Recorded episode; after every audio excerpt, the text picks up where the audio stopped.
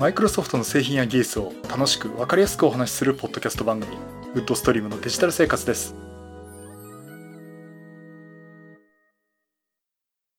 第473回目の配信になります。お届けしますのは木澤です。よろしくお願いします。はい第473回目になります。この配信はクラウドファンディングキャンファイアのファンクラブにより皆様のご支援をいただいて配信しております。今回も安成さんはじめ合計9名の方にご支援いただいております。ありがとうございます。ご支援の内容に関しましては、この番組のウェブサイト、windows5podcast.com でご案内しております。もしご協力いただけるでしたらよろしくお願いします。また、リスナーの皆さんとのコミュニケーションの場として、チャットサイト Discord にサーバーを開設しております。こちら、ポッドキャスト番組、電気屋ウォーカーと共同運用しております。よかったら参加してみてください。Discord サーバーの URL は番組ウェブサイトにリンクが貼ってあります。というところで、えー、っと、今週はですね、あの、ネタがなくてですね、いや、ないわけじゃないんだけど、十分な準備ができてないっていうか、えー、いうのがありまして。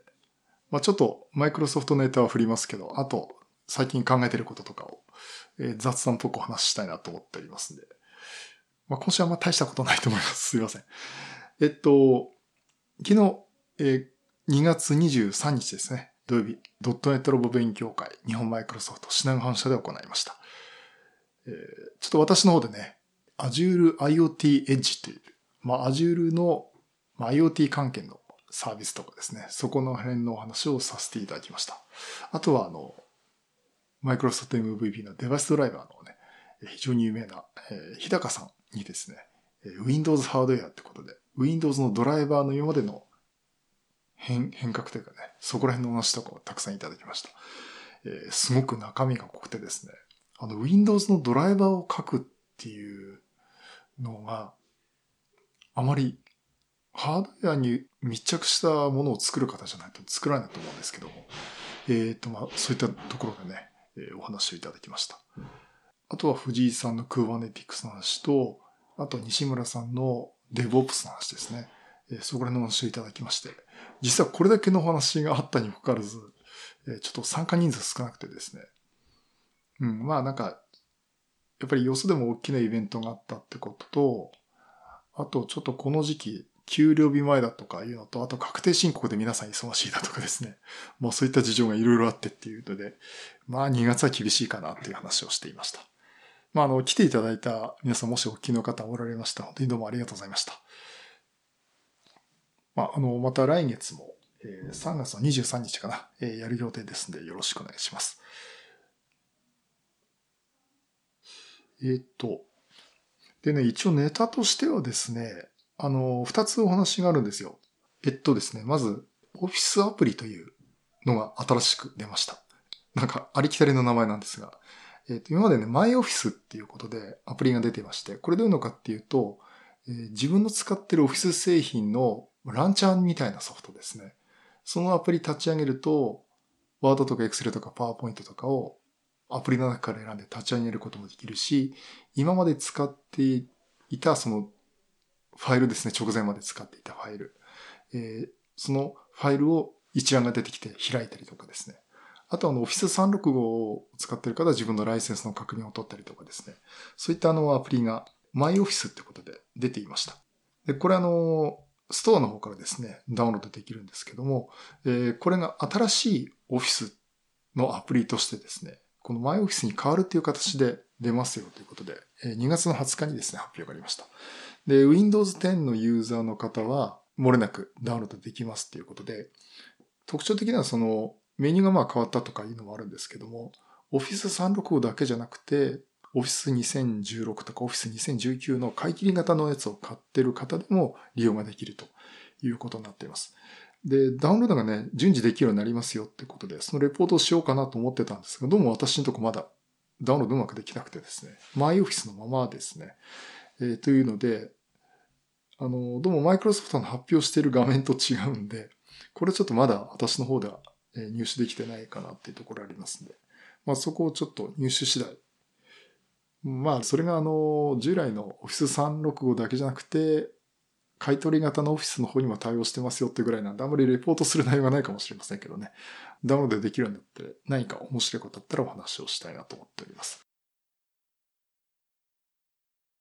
それと、まあ、Windows 10のですね、機能の一つとしてタイムラインっていう機能があります。これも番組でも何度も話してるんですが、このタイムラインを使うと、実際過去に自分がアクセスしたドキュメントとかですね、一覧をこう遡って見ることができて、で、それをさらに呼び出すと、そのドキュメント開いてるとかね、過去の作業状態に戻せるっていう機能なんですが。まあ、これあの、例えばオフィス製品のファイルを開いてたとか、あとは、エッジで、ブラウザで何か画面開いたっていうのがね、あの、そのタイムラインの表示の機能を使うと過去のやつに遡ってどんどん出てくるんですね。で、ウェブブラウザに関しては、マイクロソフトエッジが対応だったんですが、今回、あの、Google の Chrome、これがですね、対応することになりました。で、具体的には、Google の Chrome の拡張機能っていうことで、Web Activities っていう機能を追加されまして、これも開発者のマイクロソフトなんですけども、これが配布をされて、今、あの Google の Chrome の拡張機能でダウンロードができます。Web Activities っていうものなんですが、これをダウンロードして Google にインストールするとですね、タイムラインにこの Google ので開いた、あ、Google じゃない、Chrome で開いた画面もタイムライン上に表示されるということになります。ということで、あの、ウェブブラウザね、あの Chrome を使ってる方も多いと思いますんで、えまあ、インストールして、ちょっとタイムラインの便利なところをですね、使っていただけるとね、いいかなと思っております。もうこれは今すぐダウンロードできます、ね。私も今、え、ダウンロードして、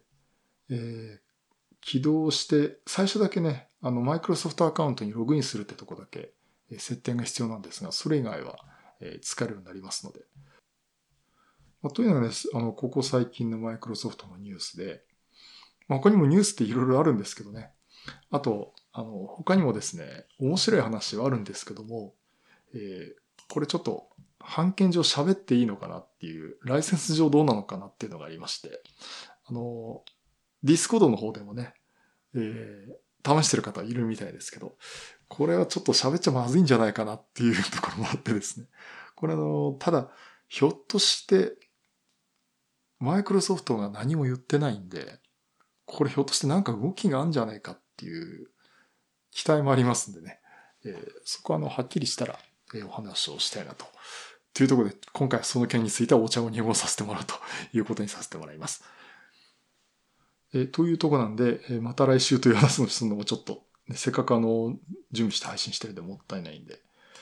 えっ、ー、と、なんかネタ的にはですね、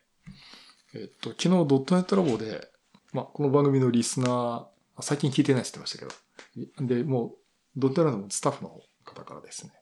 あの、お友達からですね、アンドロイドのタブレットをとってもお安いとか、お友達価格で譲っていただきまして、えー、レノボのですね、タブ8プラスっていう、えー、アンドロイドタブレットです。えー、これ、画面がですね、8, 8インチから7.9、8インチか、えー、のもので、で、画面の解像度が、えー、1920×1200 ドット。すごいですね。のディスプレイ。すごいですね。細かさで言うとね、iPhone の方が全然細かいんですけども、えー、という解像度で、これメモリもそこそこ載っててですね、えー、結構、えー、いいタブレットです。えー、というのはこれあの、俺 Wi-Fi モデルなんですけど、えー、売っていただいた方がですね、すごくいいんで、これの、あの、LT モデルが欲しくなったっつって、LT モデルを買いまして、で、これ、木澤さん売ってあげるよって話でね、売ってもらいました。あの、アンドロイドのバージョンが8.1が入ってまして、なんか元は7だったらしいんですけどね、えー、バージョンアップすると8.1になってて、えー、ちょっと久々というかね、まともなアンドロイドは初めてだと思います。あの、一回スマートフォンのね、アンドロイド端末、なんだったかなの、シャープのあの 3D 表示ができるっていう、あの、やつをですね、もらったことがあるんですけど、やっぱり遅いんですよね、すごくね。で、だから、どうもやっぱりアンドロイドっていうと、すごく使ってるうちに遅くなるっていうか、iPhone に比べてレスポンスも悪くてっていうことで、あんまりいい印象ないんですけども、今見てみると、これ結構パフォーマンスいいですね。やっぱり現行モデルなんですよね。うん。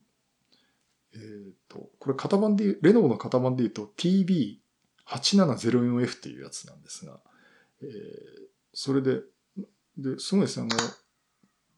売ってもらった時のやつを、あの、工場出荷状態にリセットしてですね、見たらもう、マイクロソフトのオフィス製品とかもプリインストールで入ってまして、で、入力してマイクロソフトアカウントを入れるとそのまま使えるってことで、ワードの X のパワーポイントもですね、使えるようになってます。で、これ、とりあえず、ワンノートと、えー、ワンドライブね、ここはもうすぐ使えるような状態にしています。ちょっと本当ね、iPad も欲しいなと思ってて、で、ちょっとわかんないんですけどね、iPad。プロとは言わないですけど、あの普通上、プロじゃないやつも、え、欲しいなと思ってるんですけど、えー、もうタブレット、これはこれですごくいいなということで使ってみようかなと思っています。ということで、あの、今までね、例えばこれ、マイクロソフトランチャーとかね、あの、オフィス製品とかでも Android 版結構出てて、えー、他にもその Android 向けのマイクロソフトが作ったアプリっていくつもあってですね。で、今まではこういう情報があるんですけど、私持ってないんでお話できませんっていうのが割とあったんで、まあ、今後もね、はこういった Android の端末あるんでお話ができるかなと、えー、そんな風に思っています。ちなみにネットマーケットシェアってやつで調べたら、今 Android のあモバイル端末の OS の、えー、シェア、Android って70%なんですね。すごいですね。なんか私気持ち的にはね、ほとんど iPhone、iPhone とか iOS じゃないかなと思ってたんですけども、えー、そんなところで、まあまあ、えー、使っていこうかなと思っています。それと何かあったかな。あのー、そうですね、パソコンのパーツを買って、えー、デスクトップパソコンなんとかするって話ですけども。まあ多分ね、ライゼンだけ話したんですけどね、ちょっとね、いろいろいじくりましてる時間っていうか余裕ないんで、ライゼンより Core i5 か7にしようかなと思っています。ちょっといろいろ挑戦してみたいんですけどね。で、あとね、いろいろこう記事見ると、えっ、ー、と、ライゼン7って価格の割にはいいよっていう話があって、確かにね、コストパフォーマンス的にはすごくいいと思うんですけども、つまり値段だけの勝負すると、Core i5 のこれマシンで勝負すると、例えばゲーム性能だとかなんとか、マルチコアの活かしたものだと性能いいですけど、通常の使用においては Core i5 の方が実は良かったとかね。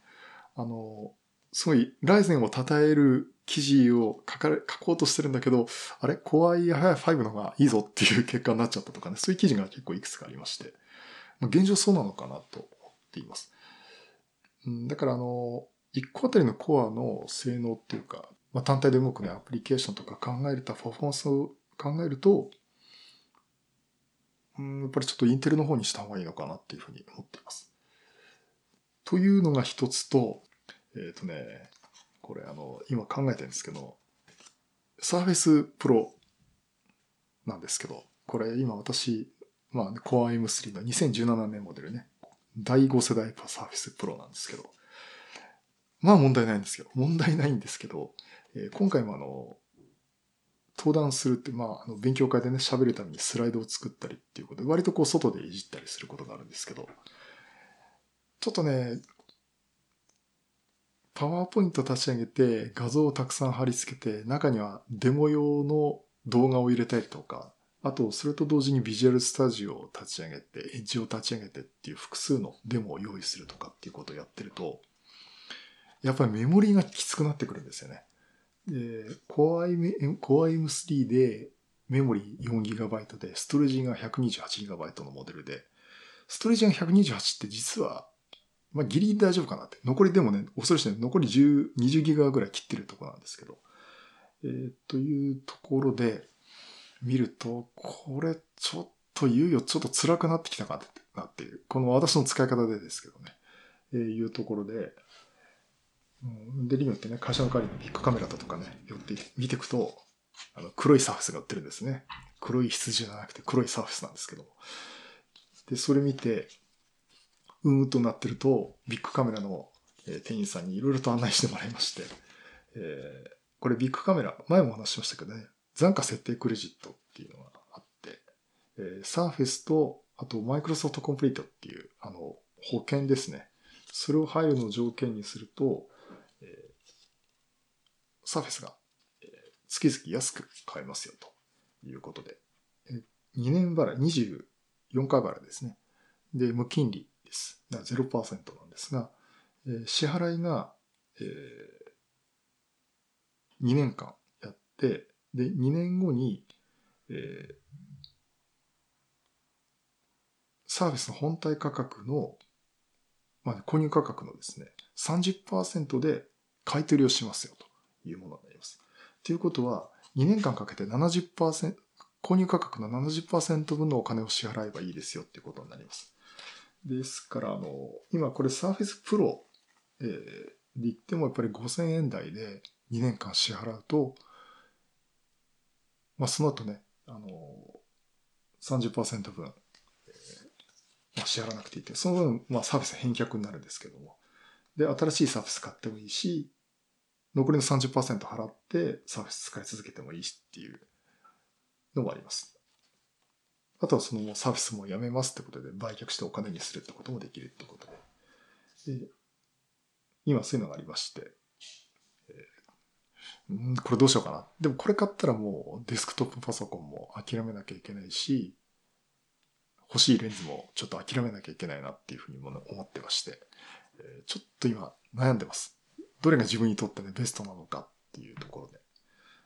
ただやっぱり今までこういろんな活動してて、あの、より快適にしたいなっていうところで、えー、この方法もありかなと思ってます。で、その際に、Surface Pro 6がいいのか、Surface Laptop 2がいいのかっていう話になっていくんですね。あの、使い方としては、タブレットに使うかっていうと、あまり使わないんですね、サービスね。結局、あの、キーボードはあって、ノートパソコンの携帯で使うことがほとんどです。おそらく、9割方。で、電車が、帰りの電車とか、な座れた時にですね、あの、カバンから出して、タブレットとして、まあ、iPad みたいに使うってことをすることあるんですけど、それほど頻度高くないですよね。んで、それ考えると、あの、初めからもうキーボードついてて、あの、しっかりとしたボディになってる、えー、Surface Laptop 2の方でもいいのかなっていうところで、えー、悩んでます。で、買おうとしたらもう色は、あの、黒、黒ですね。ブラックサーフェスでいこうかなと思うんですけど、まあ、そこら辺もいいかなと思いつつ、まあ現状のままでもいいのかなって思ってね、まあ、毎度のことなんですけど、ちょっと考えてます。本当実際使うことを考えると、本当キーボードとモニターの一体合性の安定性っていうのを考えていくと、ラップトップあるかなっていう感じがしてますね。やっぱり、あの、解像度的にはね、細かさとかでいくと、実はサーフィスプロの方が解像度細かいんですけど、で両方見比べても全然違いがわかんないですし、えー、そこら辺見て実はラップトップ2って選択もあるのかなとも、そんな風に思ってます。って言いながら、君 MacBook Pro 持ってたよねって言われそうなんですけど、あのね、それで話が進めばすごくいいんですよ。で、今 MacBook Pro は、これも常時使ってます。で、実は今、このポッドキャストの録音も MacBook Pro でやってます。本当にあの、Mac らしい使い方をしてるんですけども、これに、ブートキャンプだとか、パラレスで Windows 動くでしょっていうのもあると思うんですが、えっ、とですね、まず、パラレルズでは動くんですけど、その際ね、やっぱり 8GB の Mac に対してメモリー 4GB で動かすのはちょっときついなってところもあって、まあ、逆にこれ下取りに出してメモリー 16GB の Mac も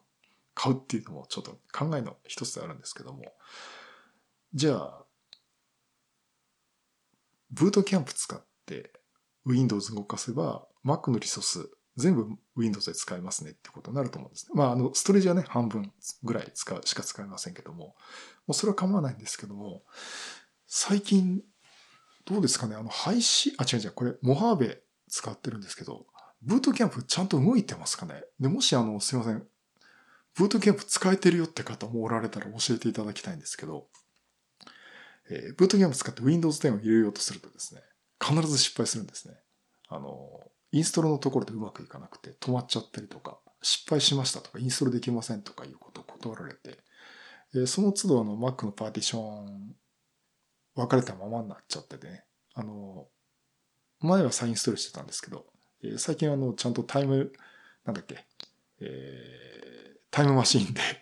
あの、シノロジーの NAS にですね、バックアップを取っているんで、もうすぐ戻せるってことにはしてるんですけども、その状況でね、どうもね、MacBook Pro で Windows がブートキャンプでちゃんと動かせなくなっちゃって、えー、ちょっとそれそれで困ってます。で、もしそれで、イオンが足りるんであれば、もう新たにサーフェスを用意する必要ないのかなと思ってるんですが、うん、やっぱりね、あの、Windows 使うんですよ。Windows にネイティブで動くマシンじゃないとっていうのがいくつか、あの、よくあってですね、えー、ちょっとそこら辺なんとかしたいなと思っています。だから方法としてはそのブートキャンプで動かして、パラレルズでブートキャンプのパーティションの中も動かせるようにしてっていうのがいいかなと思ってるんですけど、あの、プロジェクターをつないだときに、ブートキャンプので動かしてる Windows だと、プロジェクターね、変な解像度っていうか、すごいあの、低解像度でしかですね、表示できないんですね。これは多分その、マイクロソフトのセミナルームとの絡みだと思うんですけど。も、あの、やっぱり勉強会で登壇することがあると、やっぱりベストの状態で画面表示したいんですけど、えー、MacBook Pro のブートキャンプで動かす Windows 10だと、プロジェクター出力がまともにできないっていうことになってます。だから、それに対してね、Apple がその、なんかアップデートかけたりとかっていうのは、あまりしてくれなさそうで、あの、これ言うと怒られちゃうかもしれませんけど、本当にブートキャンプに対してやる気あるのかなっていうことで一回前言ったんですけども、えー、ちょっとそこら辺がね、全然話が見えてこないんで、どうしたもんかなっていうふうに思っています。だから、だからもう、ここまで来ると、もう Mac は、本当に MacOS だけを使う。それはそれですごくいろんなあの体験もできるし、すごく、これはこれですごくいいと思いますんでね。えー、使って、かつ本当にね、Windows じゃなきゃいけないケースでは、もう、やっぱり別にパワフルなサーフェスじゃないと厳しいのかなと、えー、そのふうに思っています。うん、まあ今年、2019年度の予算案としてはそんな感じかなと思ってるんですけどね。あの、まあ、欲しいレンズもあるんですけども、ちょっとそこはね、考えていきたいなと思っています。そんなとこですかね。あ、あと、今ちょっとレンズの話しちゃったんですけど、あの、来週、えー、写真とカメラの展示会 CP プラス、えー、が開催されます。えー、っと、2月28日から3月の3日までですね、パシフィック横浜で開催されます。で、例によって私も、えー、っと、初日と最終日、えー、行こうと思っています。初日ね、もう会社休みますって、いろいろ今調整をつけて休んでですね、えー、あの悪いお友達の方とですね、本当に悪い方じゃなくてですね、あの、ちょっと今年もご一緒させていただけないでしょうかということで、今年もちょっと行きたいなと思ってます。あの、去年の素人丸出しの状態よりはちょっとマシになってると思いますんでね。またいろいろとこう、いろんなもの見て楽しめるかなと思ってます。EOSRP だとか、あとは、オリンパスね。あの、OMD EM1X とかね。あと、α6400 か。今言ったやつって全部ね、ヨドバシとかでも見ちゃってるんですけど、やっぱ実機見て、メーカーの方にお話聞いてとか、えー、いうのも楽しみにしてます。あとは、アクセサリー関係ですね。ほんとそれこそあのカメラバッグだとか、カメラの、カバンの中に入れるカメラのケースだとかですね。本当に目の前に必要そうなものっていうのも、えー、物色することができるかなと思っています。でいくときっとね、ひょっとしてマウスコンピューターが出てるとね、ディーバが欲しくなったりするんですけどね。あと今年マイクロソフト出るのかな？あの、もし出るんだったら、まあ多分サーフェスブック、去年ね、サーフェスブック2でかなり押してたんですけど、今年出るかどうか、ちょっと、載ってたか、えー、わかんないですけど、もしあれば、なんかレポートできるところあればね、レポートしたいなと思っています。あの、プレスっていう立場で入場しますんで、あの、ブログとかね、えー、そういう場でね、えー、何かこう、レポートしたいなと思っております。それと、あとじゃあ、全然また話変わるんですけど、イベントでですね、あの、IoT あるじゃんっていう、まあ、IoT 関係を主にやってる、まあ、コミュニティがあって、まあ、勉強会の形式なんですけども、えー、これは私もね、前、あの、登壇させてもらったし、実際あの、アジルスフィアとかでね、お話聞かせてもらったりとかで、えー、何度か言ってるんですけども、